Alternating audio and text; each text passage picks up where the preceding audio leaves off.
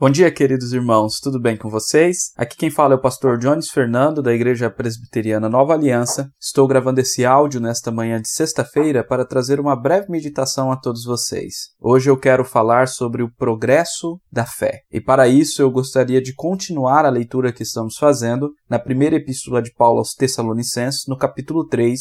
Hoje estaremos lendo os versículos 5 a 10, que dizem o seguinte: foi por isso que, já não sendo possível continuar esperando, mandei indagar o estado da vossa fé, temendo que o tentador vos provasse e se tornasse inútil o nosso labor. Agora, porém, com o regresso de Timóteo, vindo de vosso meio, trazendo-nos boas notícias da vossa fé e do vosso amor, e ainda de que sempre guardais grata lembrança de nós, desejando muito ver-nos, como aliás também nós a vós outros. Sim, irmãos, por isso fomos consolados acerca de vós, pela vossa fé, apesar de todas as nossas privações e tribulações, porque agora vivemos, se é que estáis firmados no Senhor. Pois que ações de graças podemos tributar a Deus no tocante a vós outros, por toda a alegria com que nos regozijamos por vossa causa diante do nosso Deus, orando noite e dia com máximo empenho para vos ver pessoalmente e reparar as deficiências da vossa fé? Amém. Até aqui. O texto termina com uma pergunta e logo em seguida Paulo fará uma oração, mas esta oração nós deixaremos para amanhã. Nesse versículo 10 aqui, nós vemos não apenas o propósito da oração de Paulo pelos irmãos de Tessalônica, mas também nós vemos o propósito de Paulo em ter escrito esta carta aos Tessalonicenses. E o propósito é reparar as deficiências da fé daqueles irmãos. Os irmãos estão lembrados, como eu já expliquei em outro áudio, que Paulo, Timóteo e Silas pregaram o evangelho ali em Tessalônica apenas por três semanas. E nessas três semanas, muitos gentios gregos aceitaram a palavra. Contudo, os judeus rejeitaram a pregação e perseguiram os pregadores, fazendo que eles saíssem da cidade.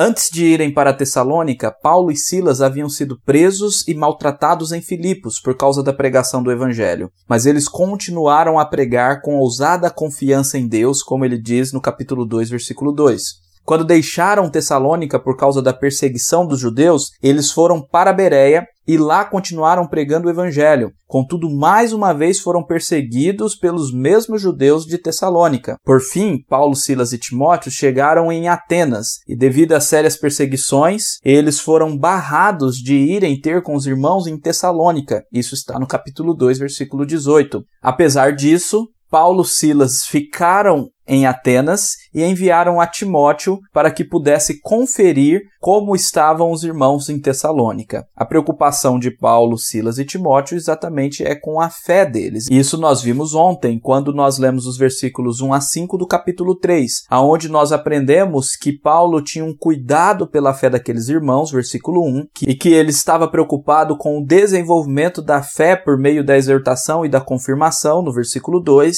como também o fortalecimento desta fé em meio à tribulação, nos versículos 3 a 5, e também Paulo queria conferir o estado da fé para prepará-los para a aprovação, no versículo 5. E o versículo 5 nós lemos hoje também, porque ele é bastante importante para entendermos o propósito desse texto. Aqui Paulo fala do tentador, aquele que testa a fé daqueles que creram. E isso acontece com todo cristão. Uma vez que cremos no nosso Senhor Jesus Cristo, nós temos o inimigo das nossas almas, que virá para ver se realmente a nossa fé é verdadeira. O que é maravilhoso é que Timóteo trouxe boas notícias com respeito à fé, a esperança e o amor daquela igreja. E por isso, desde o capítulo 1, Paulo está agradecendo a Deus pela fé dos irmãos ali em Tessalônica, porque eles eram perseverantes na tribulação e eles estavam imitando as igrejas e os apóstolos do nosso Senhor Jesus Cristo. E as reações a tais notícias trazidas por Timóteo foram diversas, como o consolo que eles sentiram no coração, ele fala sobre isso no versículo 7, a gratidão, alegria e regozijo, conforme ele diz no versículo 9, como também Paulo continuava a orar constantemente para que aquela igreja fosse fortalecida na fé e continuasse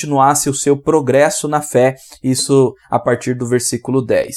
O que eu quero destacar aqui é que essas deficiências na fé, as quais Paulo se preocupava em relação aos irmãos de Tessalônica, eram ensinamentos e doutrinas que os irmãos ainda tinham que aprender, que naquele período curto que Paulo estivera em Tessalônica, ele não pôde ensinar aos irmãos, como por exemplo a doutrina da segunda vinda, que ele vai explorar a partir do capítulo 4 e 5. Então Paulo está preocupado aqui com o genuíno crescimento desta igreja, com o desenvolvimento da fé desses amados irmãos.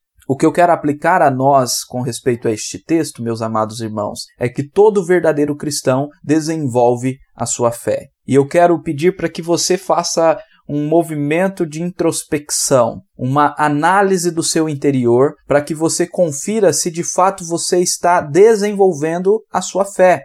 Se você é motivo de gratidão e alegria, como essa igreja de Tessalônica o é para Paulo e seus colaboradores. Agora, meu irmão, se você vê que você não está desenvolvendo a sua fé e que você não está sendo motivo de alegria e gratidão a Deus, você pode se arrepender de seus pecados em nome de Jesus e voltar-se para o Senhor, que não apenas perdoa, mas também nos purifica, nos transforma e nos coloca novamente no caminho do progresso da fé. Então, meu querido irmão, como está o desenvolvimento da sua fé? Você tem crescido? Você tem progredido? Você consegue olhar para o passado e ver pecados que você já conseguiu abandonar? Ver também a confiança no Senhor aumentando no seu coração, a entrega, a disposição de ajudar, a disposição de amar? Como está o desenvolvimento da sua fé? Entenda, meu querido irmão, que todo cristão verdadeiro cresce para a glória de Deus.